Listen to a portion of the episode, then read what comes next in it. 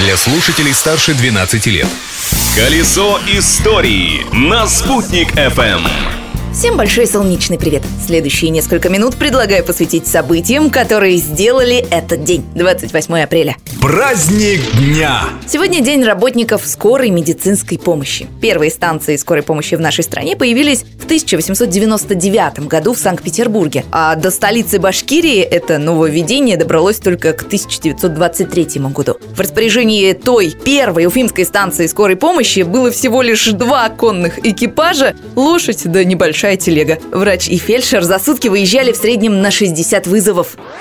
Как и много лет назад, и вчера, и сегодня, и даже в эту самую секунду эти люди спасают чьи-то жизни. Спасибо вам, уважаемые работники скорой медицинской помощи. Желаем, чтобы, несмотря на все тяготы вашей профессии, у вас всегда оставалось время, силы и здоровье на то, чтобы сделать счастливой свою собственную жизнь. А еще сегодня Всемирный день охраны труда. Главная цель этого праздника – повышение внимания к профилактике профессиональных заболеваний и травматизма на рабочих местах. Так что вспоминаем сегодня главные заповеди вашей профессии. У летейщиков она, например, звучит так. Сначала плюнь, потом трогай. Поверьте, когда речь идет о раскаленном металле, это действительно уместно.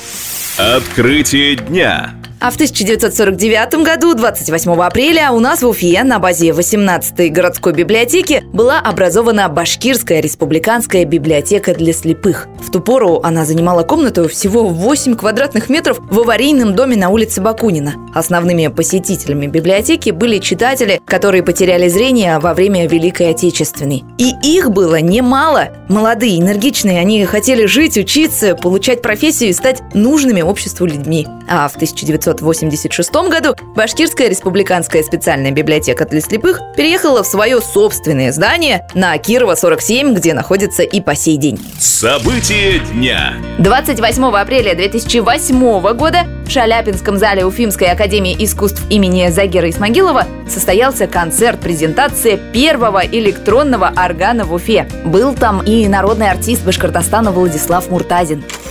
На этом электронном органе, не путать с духовым, который в Уфе есть только в Башгосфилармонии, не только учились студенты Уфимской академии искусств. Инструмент также ездил на гастроли в рамках проекта «Передвижной органный зал». Владислав Муртазин вспоминает. Орган очень тяжелый, килограмм может быть 200-250. Но я специально под него сделал всякие платформы, подъемные механизмы, купил робота, который его перевозит. Вплоть до, я помню, самые были такие отдаленные точки, как Новый Уренгой на север, даже на дым был. Где только этот орган не побывал. А чуть позже Владислав Муртазин сконструировал своего собственного короля инструментов.